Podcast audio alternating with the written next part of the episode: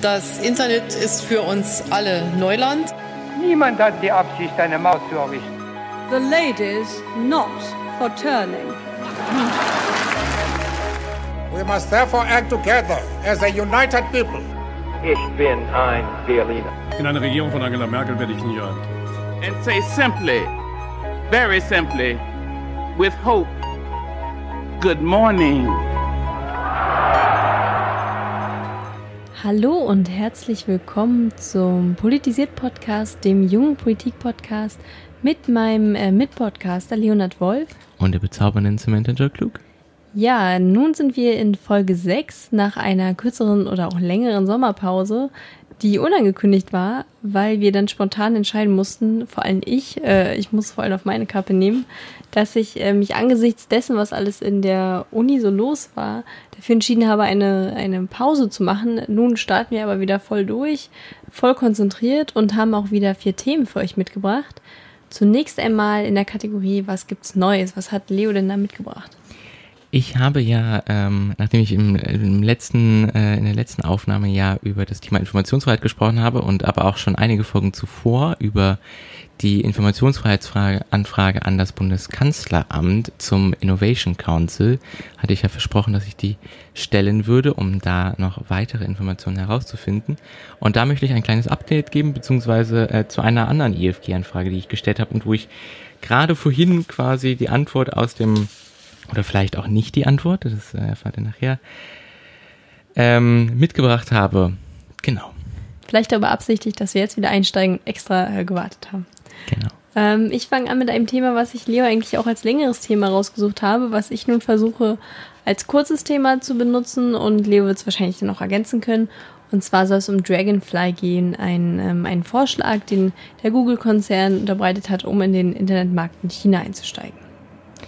Genau. Und als langes Thema habe ich ähm, etwas spontan, aber dazu vielleicht später auch nochmal mehr, ähm, mir mal den Lehrerinnenmangel in Berlin oder aber auch so ein bisschen bundesweit angeschaut, da das ja jetzt quasi kurz vor dem Ende der Sommerferien in einigen Bundesländern doch auch ein ähm, relevantes und wichtiges Thema ist. Und du, Sam? Genau, also bei ähm, Was steckt dahinter äh, möchte ich über die lange Dürrephase in Deutschland sprechen und die Auswirkungen der Dürre, beziehungsweise auch ähm, welche Subventionen die ähm, Landwirte und Landwirtinnen erwarten können oder eben doch nicht erwarten und was für Subventionen sie sonst so bekommen. Ja, dann können wir auch gleich anfangen mit dem ersten Thema. Leo. Ja, ich möchte einen kleinen äh, Blick zurückwerfen auf äh, eine Informationsfreiheitsanfrage, die ich ja vor äh, einigen Wochen tatsächlich im Kontext unseres Podcasts gestellt habe. Und zwar ähm, habe ich damals über den Innovation oder über die Konstitution des sogenannten Innovation Councils im Bundeskanzleramt gesprochen und wir haben uns so ein bisschen damit beschäftigt, wer denn alles in diesem Innovation Council sitzt und haben uns aber gefragt, was denn da so besprochen wird.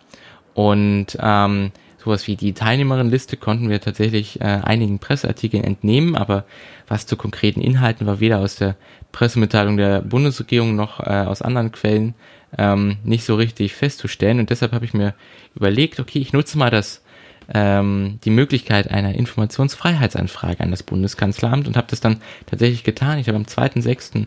die Anfrage geschickt an das Bundeskanzleramt und äh, habe darum gebeten, dass sie mir ein Protokoll dieser konstituierenden Sitzung zusenden und zusätzlich auch nochmal eine Liste der Teilnehmer, um einfach zu schauen, ob tatsächlich die ähm, in der Presse genannten äh, Teilnehmerinnen und Teilnehmer das tatsächlich so stimmte.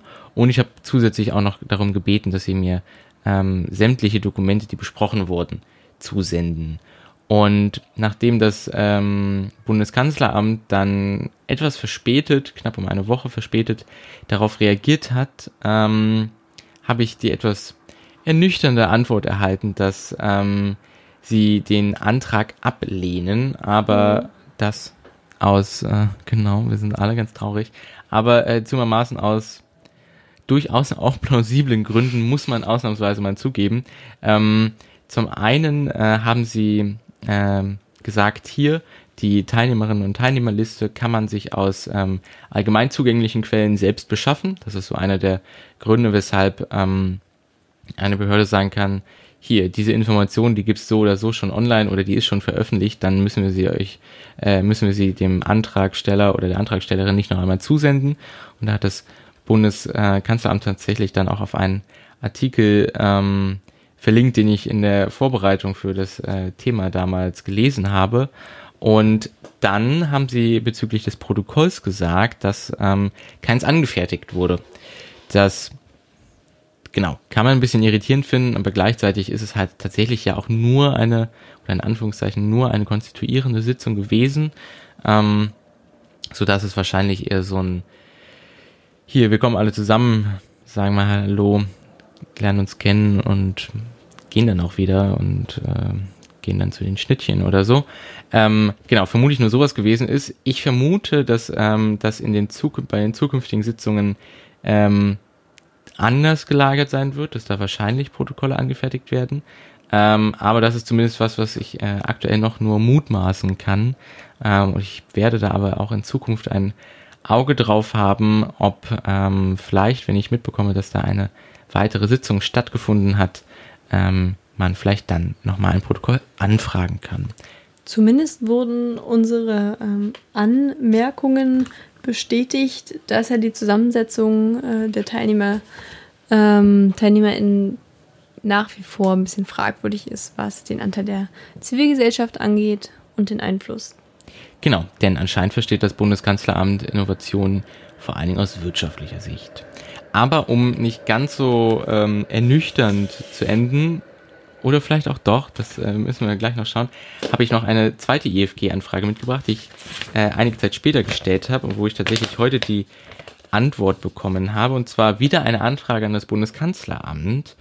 Ähm, zwar ist es so, dass am 19.06. der allseits beliebte US-amerikanische Präsident Donald Trump einen Brief an die Bundeskanzlerin geschickt hat.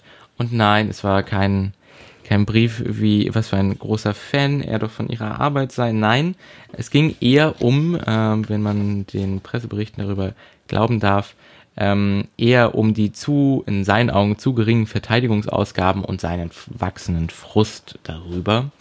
Und ähm, ich habe mir gedacht, das wäre doch mal interessant, wie so ein wie so ein äh, Brief aussieht, den äh, Donald Trump der Bundeskanzlerin schickt und habe deswegen beim Bundeskanzleramt angefragt, hier, ich hätte gern diesen Brief, der zuerst in der deutschen Botschaft in Washington einging. Und nachdem tatsächlich es jetzt einige Zeit gedauert hat, bis das Bundeskanzleramt äh, auf diese Anfrage reagiert hat, lag, wie gesagt, die Antwort heute in der Post und auch hier wird die Anfrage abgelehnt, aber zumaßen aus ein bisschen spannenderen Gründen. Denn ähm, hier ist es so, dass das Bundeskanzleramt der Meinung ist, ähm, dass äh, der Schutz internationaler Beziehungen nach Paragraph 3 Nummer 1 äh, des Bundes-IFGs ähm, Wer kennt sie nicht? Richtig, richtig. Ähm, tatsächlich ein, ein höheres, ähm, ähm, ein, eine höhere Gewichtung genießt als quasi das öffentliche Interesse hieran.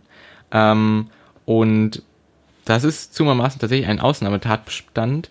Ich finde, man könnte hier so ein bisschen sich die Frage stellen, wenn es doch ähm, tatsächlich auch schon in der Presse Artikel dazu gab, inwiefern dann ähm, denn tatsächlich die der quasi internationale Beziehungen dadurch gefährdet sind. Also ähm, wenn quasi Inhalte schon bekannt sind und man eigentlich nur noch wissen möchte, wie denn vielleicht Donald Trump so die, solch einen Brief schreibt, dann ähm, ja, könnte man, finde ich, das schon argumentieren. Und der zweite Grund ist der sogenannte allgemeine Geheimnisschutz.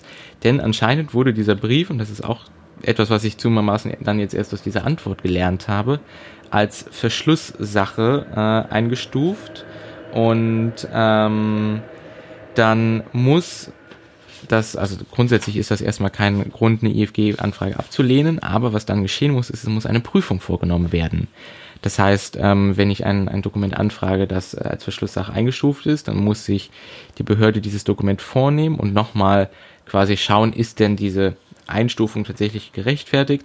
Aber auch hier ähm, kommt das Bundeskanzleramt zu der Entscheidung, dass ähm, keine Deklassifizierung vorgenommen werden muss und tatsächlich Verschlusssache in diesem Fall äh, gerechtfertigt ist. Aber auch was das angeht, bin ich so ein bisschen skeptisch und jetzt aber auch ein wenig naja, am Überlegen oder vielleicht auch etwas ratlos, wie ich da weiter vorgehen solle. Also natürlich kann ich sagen, okay, Bundeskanzleramt hat so entschieden.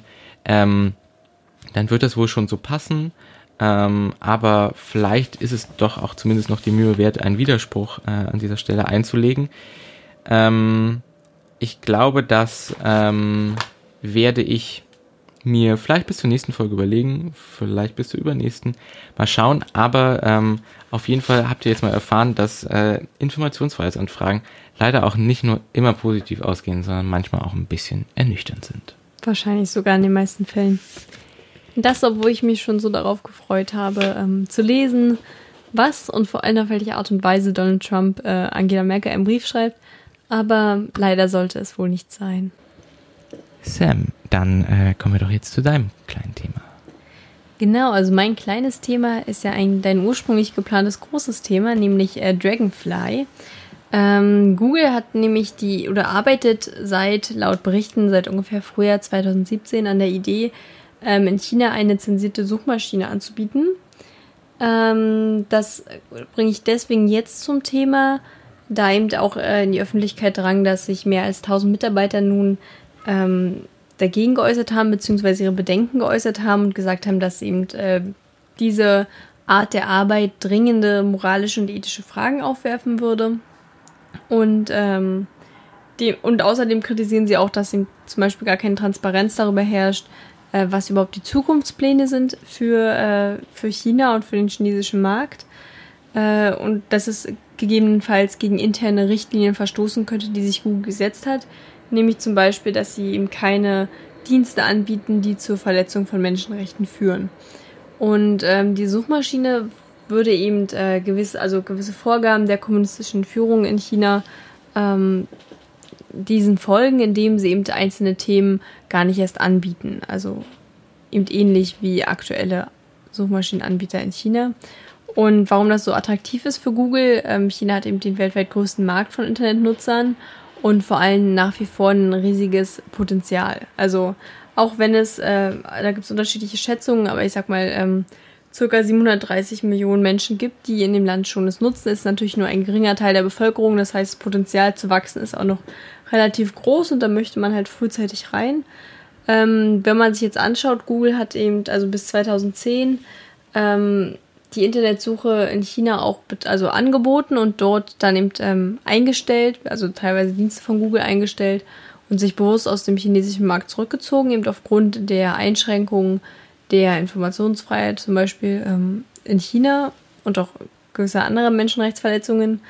Ähm, das ist aber auch nicht der erste Fall, dass äh, große Unternehmen zum Beispiel mit China zusammenarbeiten und solche Art von Zensuren anbieten.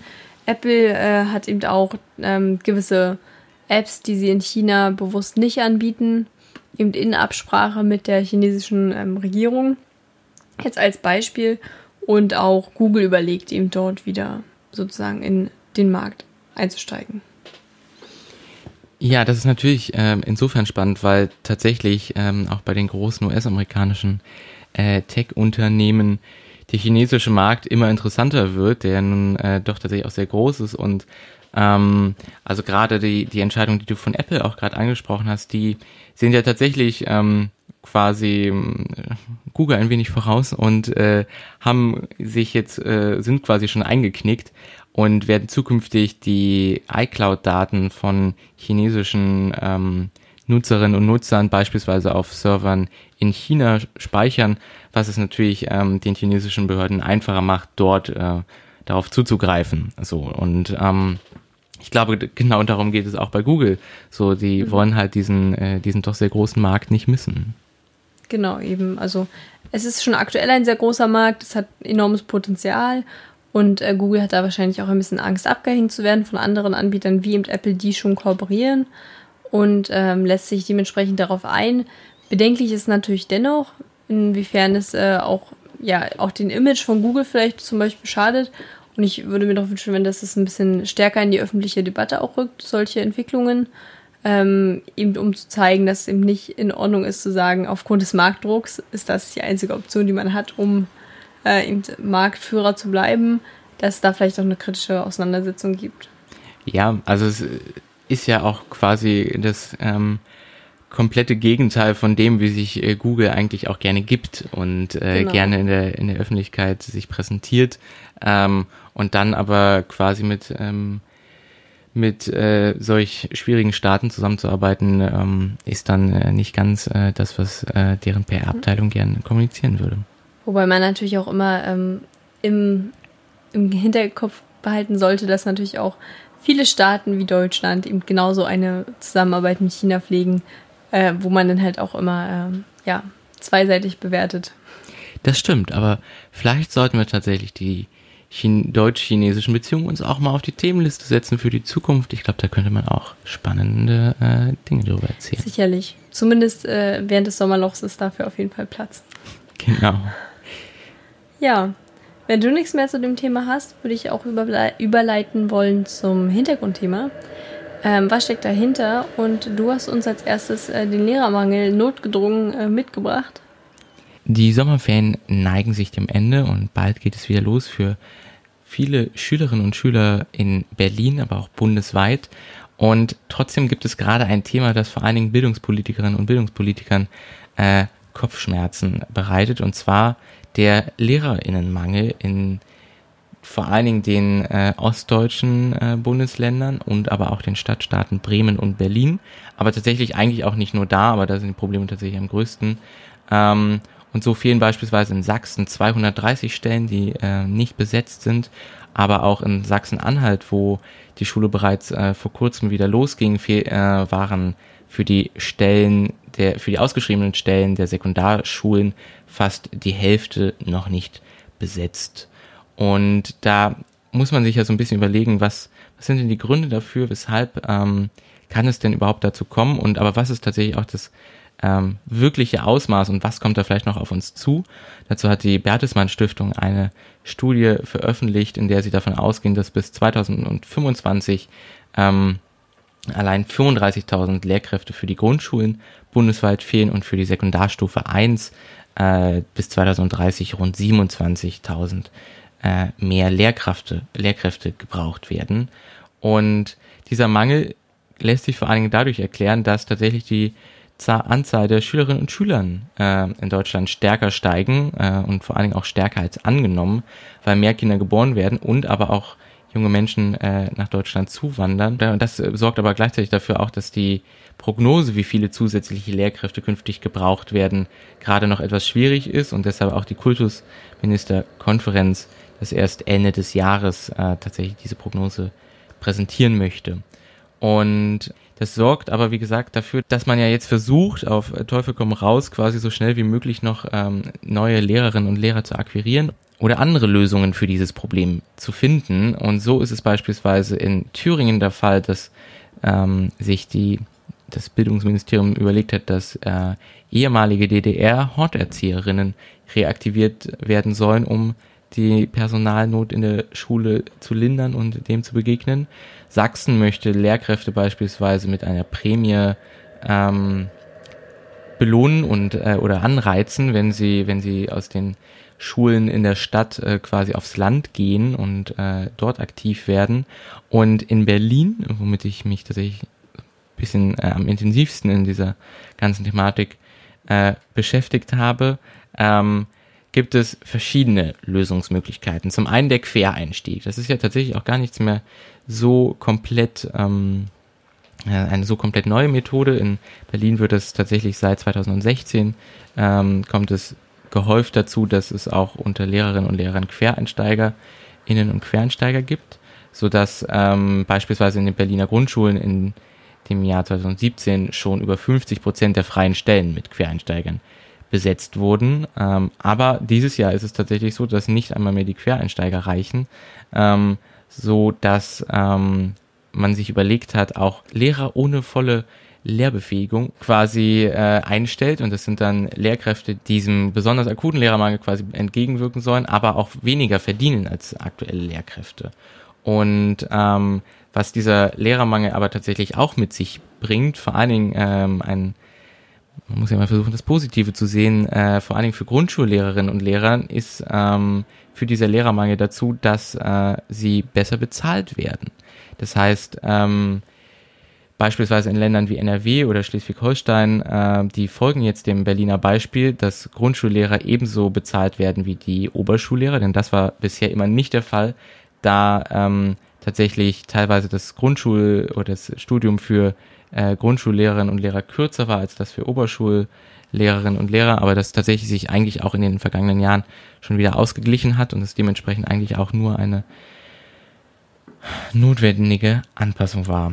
Ja, genau, da wollte ich auch gerade darauf zu sprechen kommen, dass ja viele ähm, GrundschullehrerInnen auch immer noch das Problem haben, dass sie eben aufgrund äh, ja eigentlich noch äh, schon sehr lange vorausgehender Entwicklungen des Schulsystems äh, schlechter bezahlt werden, obwohl sie eigentlich eine ähm, ähnliche oder gleich lange äh, Ausbildungszeit genießen und auch äh, qualif also gleiche Qualifikationen haben und nur im pädagogischen Bereich eben anders geschult sind, ähm, dass das natürlich ein großes Problem ist und gerade die Grundschulbildung ist ja enorm wichtig, wenn man zum Thema Bildungsgerechtigkeit, wenn man eben da auch darüber spricht und über soziale Mobilität, die ja ähm, auch laut dem Bildungsbericht, der ja auch veröffentlicht worden ist ähm, im Juni, glaube ich, Ende Juni oder Juli, auf jeden Fall vor kurzer Zeit veröffentlicht worden ist, 2018, dass sich ja auch zeigt, dass die ähm, soziale Mobilität in Deutschland immer noch sehr gering ist. Also sprich Menschen, die ähm, zum Beispiel einen Hintergrund haben, ähm, also nicht akademischen Hintergrund, wo beide Eltern nicht studiert haben, ähm, dass das da sehr unwahrscheinlich ist, dass sie studieren. Ähm, wohingegen, also da ist die Wahrscheinlichkeit bei rund 30 Prozent ungefähr, wohingegen es sich das schlagartig ändert. Wenn man aus einem akademischen Haushalt kommt, dann liegt es bei 80 Prozent. Und ich meine, der Grundstein dafür wird ja im, im Primarbereich, äh, also in der Grundschule, schon gesetzt. Darum ist es halt gerade da wichtig, dass man eine gute Ausbildung hat und auch eine, ähm, ja, genügend äh, Mittel sozusagen einsetzt, um eben auch dort an diesem Punkt schon SchülerInnen zu fördern. Das stimmt natürlich vollkommen. Äh, Gerade in Berlin ist das aber auch ähm, so ein bisschen die Auswirkung von so strukturellen Problemen, wie das an den Berliner Universitäten einfach auch nicht genügend äh, Studienplätze für Grundschullehrerinnen mhm. und Grundschullehrer vorhanden waren und das also tatsächlich auch nicht nur ein äh, Problem ist, dass vielleicht nicht ähm, genügend äh, Menschen den, den Beruf eines äh, oder den Job eines Grundschullehrers oder einer Grundschullehrerin attraktiv finden, sondern dass es auch tatsächlich einfach nicht die Möglichkeit gab. Ja, zumal ja auch eigentlich ähm, man sagen muss, dass man kommt ja nicht, nachdem man, man kriegt ja, also wenn man ein Kind bekommt, ist ja nicht so, dass es im nächsten Jahr in die Schule kommt, sondern da sind ja auch immer, also man hat ja die Daten eigentlich von den Kindergärten und klar gab es einen Teil äh, durch Zuzug, also sei es jetzt äh, zwischen den Bundesländern gewechselt oder aus dem Ausland hergezogen. Ähm, aber das ist ja doch der kleinere Teil und das, der größte, das größte Problem ist ja eigentlich, dass man die oder den Bevölkerungszuwachs falsch einkalkuliert hat und dementsprechend die Studienplätze zum Beispiel äh, teilweise manchen Bundesländern nicht äh, der Zahl entsprechend angeboten hat. Und das ist natürlich auch ein ganz klares äh, Fehlverhalten ähm, der Bundesländer, die da falsch kalkuliert haben, obwohl die Zahlen ja eigentlich vorhanden waren. Also wie gesagt, man kann ja auf Daten zugreifen und das wurde ja anscheinend nicht getan. Genau, und gerade in Berlin ist es ja ähm, quasi ein, ein weiteres Problem, was äh, den ganzen Bildungssektor angeht äh, oder reiht sich in eine, äh, in eine Reihe mit diversen anderen Problemen. Wenn man sich den Zustand der Schulen hier in Berlin anschaut, die Ausstattung und aber auch grundsätzlich, wie sich das in den nächsten Jahren gestalten wird äh, mit den ähm, Schulplätzen für die Kinder, dann genau, ist das so ein bisschen... Ähm, zumindest wenn man, wenn man sich mit der Berliner Bildungspolitik beschäftigt, schon wieder ein, ein, ein großes Thema, wo man tatsächlich ja dann auch das Gefühl erhalten muss, dass äh, Bildungspolitik tatsächlich nicht den äh, Stellenwert genießt, ähm, den äh, es vielleicht verdient hätte. Ja, absolut. Wobei man halt immer sagen muss, äh, es wird ja versucht jetzt, äh, eigentlich viel zu spät, eindeutig zu spät, ähm, ihm zu sanieren und äh, auch auszubauen oder neu zu bauen. Aber da ist dann auch wieder das Problem, dass man gar nicht so viele Anbieter findet, die diese Leistungen, also diese Sanierungsmaßnahmen und sowas erfüllen können. Und das auch wieder viel zu lange dauert und eben viel zu spät geschieht. Aber immerhin bewegt sich da jetzt ein bisschen was. Genau, da, da hast du natürlich vollkommen recht. Man muss schon sagen, dass sich was bewegt. Ähm, und wir wissen, dass die Mühlen in Behörden manchmal etwas langsamer arbeiten. Aber genau, trotzdem ist es, glaube ich, auch hier gerade relevant, dass ähm, darauf auch immer noch ein Augenmerk gelegt wird und sich jetzt nicht darauf ausgeruht wird, dass doch jetzt was getan wird, sondern auch weiterhin hingeschaut wird und ähm, der Finger manchmal vielleicht auch in die Wunde gelegt wird. Genau, darum ist es eben doch schwierig äh, mit diesen ganzen Sofortmaßnahmen, wie man die bewerten soll. Also im Prinzip lassen sich ja dann auch daran messen, ob es funktioniert oder nicht. Ähm, aber man muss natürlich langfristig jetzt äh, eben die Zahlen anpassen, was Studienplätze, Verfügbarkeiten angeht und auch die Attraktivität, dass eben ähm, das Grundschul, also das Gehalt für GrundschullehrerInnen angepasst wird auf das von ähm, ja, Oberstufen oder eben HochschullehrerInnen. Und ähm, ja, das sind natürlich erste Schritte, aber man muss halt akut auch was machen, weil natürlich man kann auch jetzt die jetzige Generation nicht hängen lassen. Und dementsprechend finde ich es auch schwierig, da die Balance zu finden, was jetzt angebrachte Maßnahmen sind. Ähm, aber auf jeden Fall sollte Ziel sein, aus den Fehlern zu lernen und in Zukunft ähm, es besser zu machen und sich an aktuellere Zahlen zu richten. Zumal man ja auch in den Bundesländern Unterschiede sieht, wie kalkuliert worden ist. Vollkommen richtig. Ähm, vielleicht nochmal auch, um äh, den Bogen zurückzuspannen zum äh, Lehrerinnen- und Lehrermangel. Ähm, ich finde beispielsweise auch die Lösung mit Quereinsteigerinnen und Quereinsteigern, also ist vielleicht nicht die optimalste so, aber ich glaube, ähm, dass die Quereinsteigerinnen und Quereinsteiger tatsächlich auch einen viel zu schlechten Ruf genießen. So, ähm, wir haben das ja auch schon beide erlebt im Umgang äh, mit Eltern und äh, Schulleitungen, dass äh, da das auch ein akutes Thema war und sich Schulleitungen da teilweise gerne mit brüsten, dass sie ja keine Quereinsteigerinnen und Quereinsteiger haben. Das, ähm, genau, da kann ich die harsche Kritik daran vielleicht auch gar nicht immer so sehr nachvollziehen. Ist halt stark einzelfallabhängig. Also weil natürlich ist die pädagogische Ausbildung, die im Hintergrund steht, ähm, was, was sehr wichtig ist für den Lehrerberuf, gerade ähm, in Zeiten, in denen eben auch das, was gefordert wird von äh, dem Lehrpersonal, eben auch immer mehr wird, auch erzieherisch. Und ähm, darum ist es natürlich ein wichtiger Bestandteil. Ähm, darum muss man einfach gucken, wie man das auch gestaltet, diesen Quereinstieg.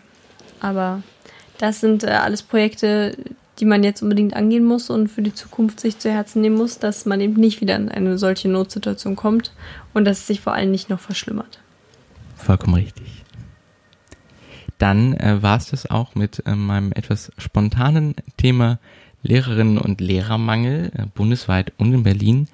Sam, dann äh, kannst du doch jetzt anfangen. Ja, dann starte ich jetzt. Der Sommer, den wir hinter uns haben, war einer der wärmsten und vor allem trockensten Monate, also nicht nur Monate, sondern Sommer, die wir in letzter Zeit erlebt haben. Das äußert sich zum Beispiel bei Niederschlagsunterschieden vom langfristigen Mittelwert in ähm, Schleswig-Holstein zum Beispiel von 60 Liter pro Quadratmeter ähm, oder auch in Niedersachsen von 43 äh, Liter pro Quadratmeter weniger als im sonstigen Mittelwert. Und das hat dazu geführt, dass eben viele ähm, Bauern und Bäuerinnen äh, ein großes Problem haben mit ihrer Ernte dieses Jahr und große Verlustausfälle und Schäden melden. Und äh, dementsprechend wurde eben angefragt oder eben, ja, darauf hingewiesen, dass man ja vom Bund auch Unterstützung ersehnt, weil normalerweise sind die Länder eigentlich dafür zuständig. Allerdings gibt es einen Ausnahmefall, nämlich wenn diese Dürre ein Ereignis von nationalem Ausmaße darstellt. Unsere zuständige Ministerin, Frau Glöckner, ähm, hat sich dazu geäußert, dass das alles erstmal geprüft werden muss und hat die Entscheidung ein bisschen herausgeschoben und gesagt, dass sie es erst Ende August entscheiden möchte, ähm, wenn die Erntebilanz vorliegt. Allerdings gibt es bereits Zahlen, ähm, sowohl von dem Verband, also von dem Deutschen Bauernverband, der Schäden in circa einer Milliarde ähm, Euro ja erstmal zu Protokoll gegeben hat, aber auch aus den Ländern kommen ähnliche Zahlen. Ähm, also das addiert kommt man eben auf eine ähnliche Zahl. Beispielsweise Schleswig-Holstein hat schon den größten Anteil mit 422 Millionen Euro Schaden, der eben durch diese Wetterbedingungen entstanden ist. Und ähm, das letzte Mal kam es zu dem Fall, dass eben Ersatzzahlungen geleistet worden sind 2003. Damals waren es 72 Millionen Euro, also wesentlich weniger. Man muss aber auch sagen, dass man das eben noch nicht abschätzen kann, ob diese ähm, Zahl wirklich am Ende rauskommt oder ob sich das nicht noch durch äh, Preisveränderungen beispielsweise ähm, zumindest leicht ausgleicht. Das weiß man eben nicht. Ähm, was man sagen muss, ist, dass es eben die so Zahlungen vom Bund auch schon wegen anderen Krisen gab. Zum Beispiel für markt- und preisbedingte Krisen 2009 oder eben auch 2010. Äh, und in anderen Jahren gab es eben auch immer mal wieder Millionenbeträge für die Landwirtschaft, um eben ähm, zu unterstützen. Oder eben auch bei Hochwasser gab es das schon mal in den letzten Jahren. Ähm, allerdings noch nicht für Dürre. Also das war das letzte Mal 2003. Ob es dazu kommt, wird sich erst im August entscheiden. Ich dachte, ich nehme mir das mal zum Anlass, um eben auch ein bisschen zu schauen, ähm, wie ist denn eigentlich die aktuelle Lage der Landwirtschaft in Deutschland? Wie sieht es da aus mit Subventionen? Und ähm, prinzipiell kann man sagen, dass zwei Prozent der Menschen in Deutschland in der Landwirtschaft arbeiten. Es hat sich innerhalb der letzten 100 Jahre insofern verändert, dass es mal ähm, Anfang des 20. Jahrhunderts 38 Prozent waren und mittlerweile eben ein extrem kleiner Teil.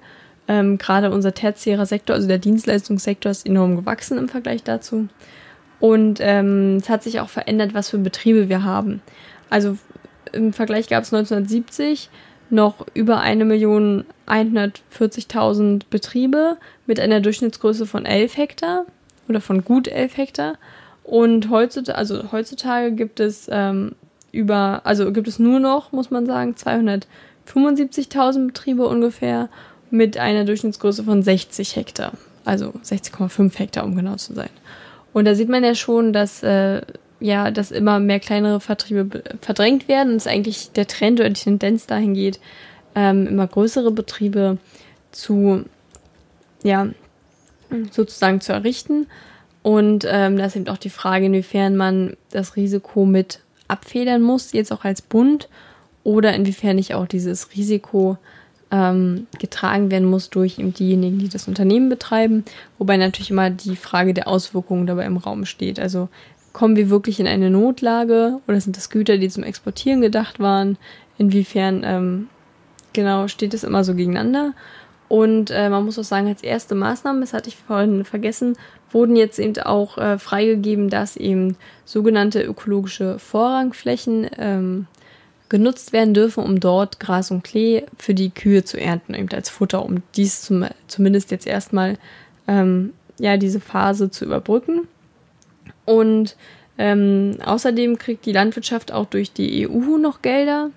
Äh, das, ist, das sind zwei Fonds, die da entscheidend sind. Einmal der EGFL-Fonds, also der Europäische Garantiefonds für die Landwirtschaft, und der ELER-Fonds, also der Europäische Landwirtschaftsfonds für die Entwicklung des landwirtschaftlichen Raums. Muss man sich jetzt nicht unbedingt merken. Insgesamt äh, kriegt Deutschland ähm, aber circa 7 Milliarden Euro jährlich, nur in diesem Bereich. Und äh, mehr kriegen eigentlich nur Frankreich und Spanien. Aber wie gesagt, Deutschland äh, eben in der Top 3. Und man muss sagen, dass eben auch im Bundestag eine relativ große Lobby vorhanden ist. Ähm, der deutsche, also der Deutsche Bauernverband hat ungefähr 90 Prozent aller landwirtschaftlichen Betriebe auch unter sich vereint und ähm, ist eben ja Schirmherr von 18 Landesverbänden und ist insofern relativ stark vertreten, dass auch in der vergangenen Wahlperiode deutlich mehr Abgeordnete auch einen ähm, landwirtschaftlichen Hintergrund hatte und es eben auch immer wieder ähm, Personen gibt, wie, also Johannes ähm, Röhring kann man hier als Beispiel nennen, der eben eine Reihe von entgeltlichen Tätigkeiten hat, auch in gewissen Aufsichts- und Beiräten, ähm, in Agrarunternehmen und dann eben auch im Landwirtschaftsausschuss gleichzeitig sitzt und eben gerade die CDU sich eben auch ja häufiger stark macht, eben für die Bauern- und Landwirtschaftsseite ähm, oder Bäuerinnenseite. Und ähm, ja, das äußert sich eben auch zum Beispiel bei dem Glyphosat-Vorfall, äh, dass Deutschland ja dagegen gestimmt hat, also gegen ein Verbot von Glyphosat auf europäischer Ebene gestimmt hat. Äh, das ist auch so, das sind so diese Momente, wo man diesen Einfluss sehen könnte, äh, wobei Lobbyarbeit natürlich auch überhaupt nichts Schlechtes sein muss ähm, es aber einfach doch sehr auffällig ist, wie stark auch diese Industrie ist. Dementsprechend ist es eben auch schon ein Bereich einfach, der sehr stark unterstützt wird bereits, würde ich behaupten, also sowohl von europäischer Seite aus, als eben auch durch äh, ja, gesetzliche Rahmenbedingungen einfach auch begünstigt wird. Ähm, obwohl es dann natürlich auch neue Entwicklungen gibt. Da wird sich zeigen, inwiefern jetzt sich eben auch äh, ja, andere Lobbyisten, Tierrechtler etc ähm, oder eben auch die Seite, die sich für einen ökologischeren Anbau einsetzt, äh, durchsetzen kann. Ich weiß nicht, wie stehst du denn dazu? Würdest du dir wünschen, dass sie eben in diesem Extremfall unterstützt werden vom Bund?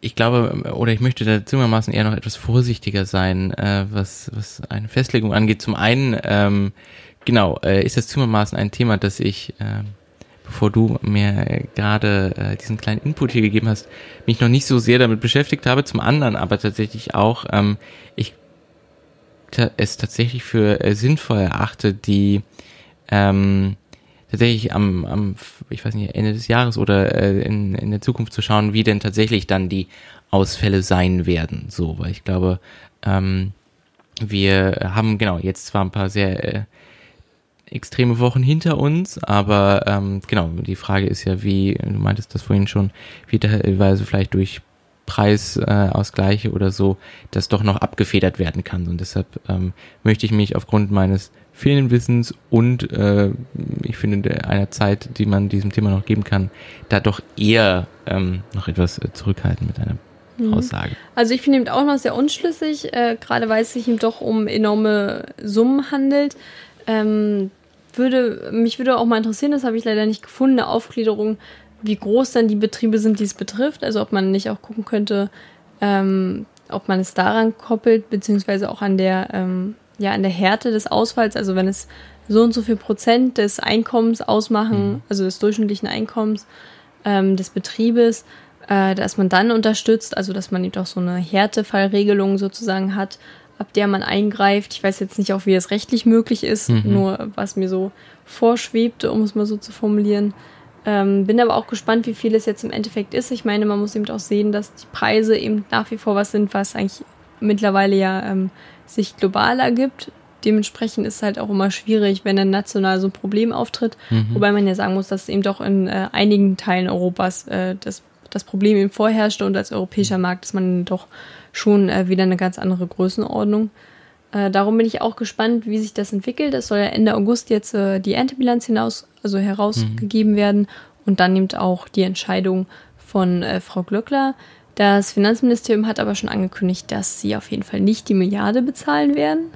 Also so klang es zumindest, dass sie okay. ähm, wahrscheinlich einen kleineren Betrag, wenn dann, ähm, beisteuern würden.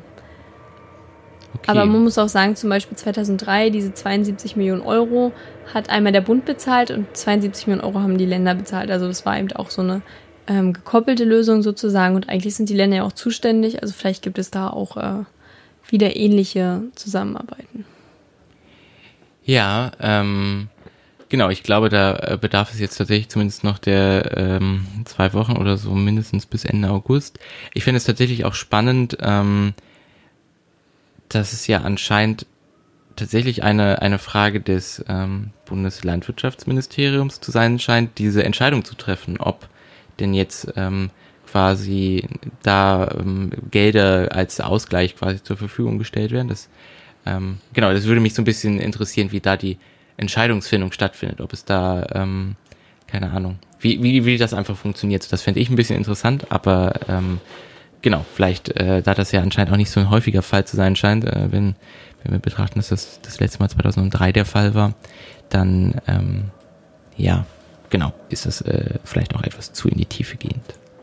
Ja, also ähm, ich schaue nochmal kurz nach, aber ich könnte mir auch vorstellen, dass es im Prinzip doch der Bundestag entscheidet. Mhm. Ähm, aber natürlich, wenn die Regierung ähm, da was vorlegt, dann gibt es natürlich entsprechende Mehrheiten. Ähm, aber ich könnte mir vorstellen, dass es trotzdem noch durch den Bundestag gehen muss. Ich weiß aber auch nicht genau. Äh, das stimmt, da hast du äh, vollkommen recht. Das würde natürlich Sinn ergeben. Aber wir können natürlich da auch äh, kurz dann nochmal in, der kommende, in dem kommenden Podcast drüber sprechen.